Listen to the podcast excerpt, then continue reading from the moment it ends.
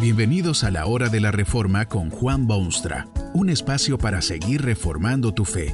Este podcast es patrocinado por la casa editorial Poema Publicaciones, tu primera opción para libros centrados en el Evangelio, para cada rincón de la vida.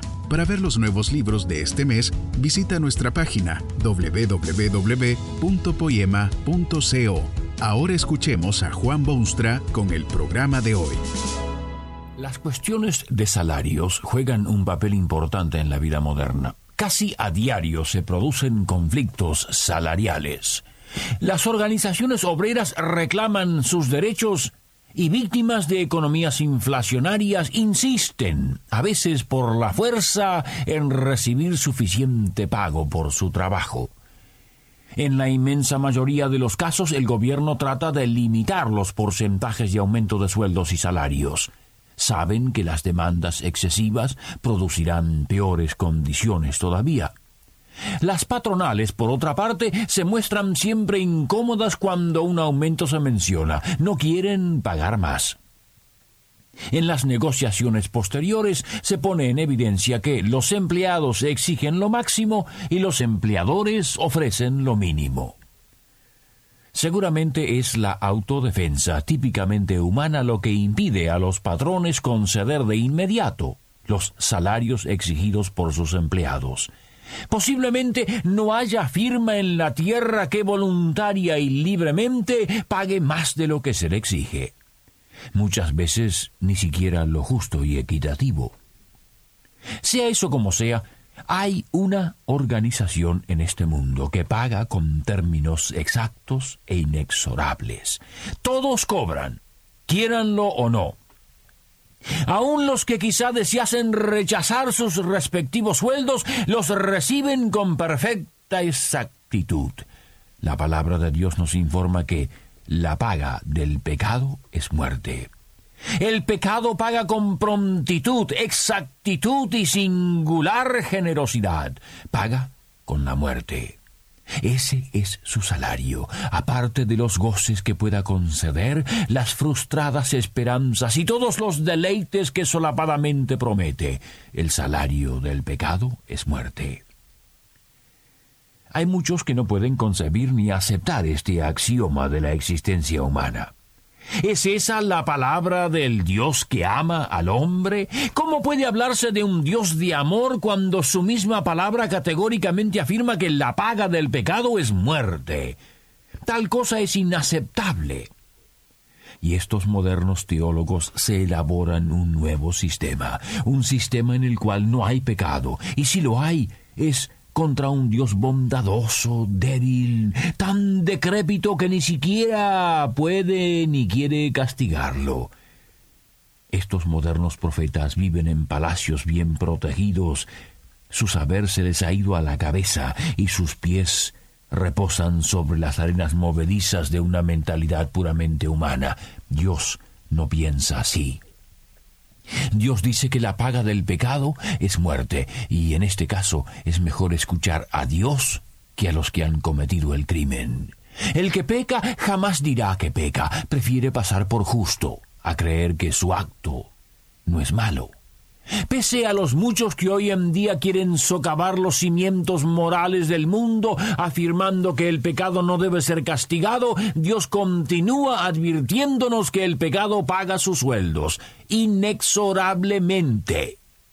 El pecado debe ser castigado en un mundo moral, entre seres responsables. ¿Se imagina usted lo que serían las civilizaciones modernas si no se castigase al malhechor? ¿Podría usted vivir tranquilo si se dejase en libertad a los que asaltan su cuerpo, roban su dinero y atacan su casa? ¿Y si el malhechor es castigado en este mundo tan imperfecto, cree usted que debería Dios dejar de castigar a quienes han violado sus preceptos? El salario del pecado es muerte. Tal vez cree usted que esto es mentira, ya que ha pecado seriamente y sin embargo está vivo todavía. Vivo. Bueno, sí, en cierto sentido está vivo, pero su vida vale poco. Es de muy corta duración y mientras dure no es gran cosa tampoco. El proceso de la muerte hace ya rato que ha empezado a carcomer lo que llamamos generalmente su vida. No se olvide que ese Dios supremo que ha creado el universo tiene muy excelentes virtudes y que usted se beneficia de ellas. Dios castiga ciertamente, pero es precisamente el amor de Dios que le ha permitido a usted seguir viviendo. ¿Por qué? Simplemente porque Dios quiere librarlo de su culpa, quiere darle oportunidad amplia y genuina de cambiar radicalmente su condición y situación. Si usted ha pecado y vive todavía, alabe a Dios y dé gracias por su gran misericordia. Oiga la voz tierna del justo Dios que le dice que hoy es el día de la salvación. Hoy el salario del pecado es la muerte. Y antes de la muerte física viene el constante deterioro del que peca. El hombre puede no verse materialmente afectado por un tiempo. Uno puede pecar y pecar y pecar y pecar más todavía, pero los rastros de ese pecado pronto aparecerán en las facciones, en la experiencia, en las actitudes y en la misma personalidad. ¿Nunca le ha pasado a usted que vio una oportunidad de pecar y se puso a pensar antes de hacerlo, hizo cálculos, examinó los riesgos, estudió los posibles resultados, lanzándose al fin con todo su vigor. Por un tiempo pareció haber salido ileso, ni un rasguño ni una quemadura, nada. Poco después empezó a darse cuenta de las ramificaciones de su acto pecaminoso y muy pronto se vio enmarañado en la red indestructible. Lo que había calculado no salió cierto y los resultados fueron desastrosos. Un ejemplo patente de este carácter canceroso del pecado lo tiene usted en la historia del pueblo de Dios. Todo va viento en popa por un tiempo, luego se toman ciertas libertades y todavía les va bien. Avanzan un paso más, y muy pronto están hundiéndose en el fango de manera que sólo un acto providencial de Dios puede rescatarlos. Así es siempre con el pecado. No se deje engañar. La paga del pecado es muerte, lenta pero segura. El pecado resulta en desgracia para otros también. No es solamente el que las hace que las paga. También deben sufrir muchas veces los que nada tuvieron que ver con el acto pecaminoso. Imagínese que usted maneja un automóvil. Se le ocurre que los límites de velocidad debe ignorarlos. Aprieta el acelerador. La aguja marca 80 kilómetros 90, 100, 120. Sus pasajeros gritan de terror. Usted se sonríe y dice que será usted quien sufrirá si alguien. ¿Y los demás, sentados en su coche? ¿Qué de ellos? Exactamente, así es el salario del pecado. Sufre el pecador, sí, pero también tiene sus efectos laterales en su familia, su comunidad, su nación y su mundo. Si un ciudadano evade los impuestos, todos los ciudadanos sufren por ello. Si alguien quita una vida, sufre él y también la víctima y todos sus seres queridos. Además, el pecado trae siempre aparejado un mar de cosas como la amargura, el remordimiento y la tragedia psíquica. Y estamos hablando solamente del salario temporal del pecado.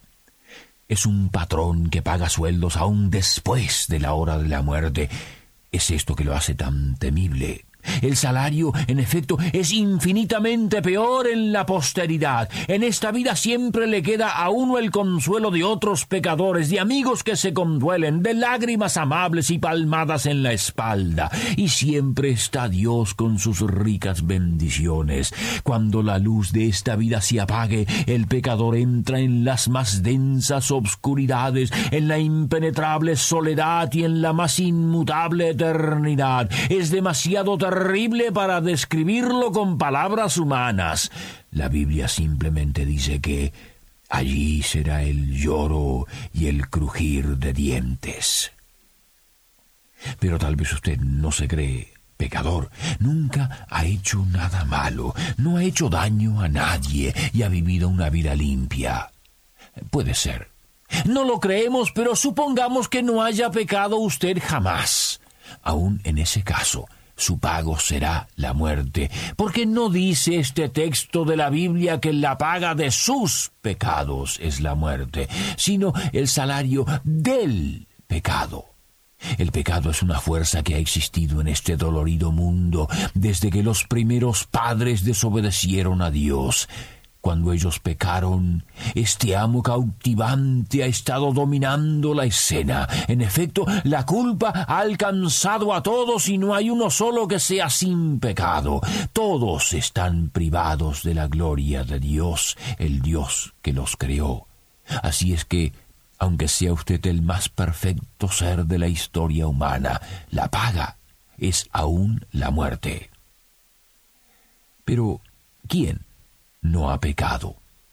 Todos, todos lo saben y Dios lo sabe. El salario del pecado es muerte, total separación de Dios, aislamiento completo de la única fuente de vida, razón y justicia. El proceso de la muerte comenzó en el día de su nacimiento y sigue y sigue. El pecado está pagando su sueldo y salario. ¿Por qué seguir así, esclavizado? Fue para librarlo de la culpa y del poder del pecado que Cristo vino al mundo. Él llevó la culpa y destruyó el poder. El pecado y todos los placeres que acarrean no vale la pena. Hace un tiempo unos intrépidos ingleses robaron una vasta suma de dinero. Los sabuesos británicos muy pronto dieron con ellos y los pusieron en la cárcel. Pero el dinero no pudo encontrarse. Uno de los ladrones pudo escapar de su celda. Por algunos años vivió bajo nombres supuestos y tratando de rehacer su vida. Fue descubierto nuevamente y tuvo que huir otra vez. ¿Sabe lo que dijo su esposa luego de esos años de temor e hipocresía. Dijo que robarse millones no valía la pena, y ella lo sabía por experiencia. El pecado contra Dios no vale la pena. Pero Tendrá usted que experimentarlo aún antes de aprenderlo. Líbrese de su pecado hoy mismo, entregándose a Jesús. Que este mensaje nos ayude en el proceso de reforma continua según la palabra de Dios. Si quieres profundizar en la exposición bíblica, puedes buscar más recursos en www.poema.co. Allí encontrarás libros que te ayuden a entender la palabra de Dios y aplicarla a tu vida. Poema, el Evangelio para cada rincón de la vida. Nos vemos en el próximo episodio de La Hora de la Reforma con Juan Bonstra.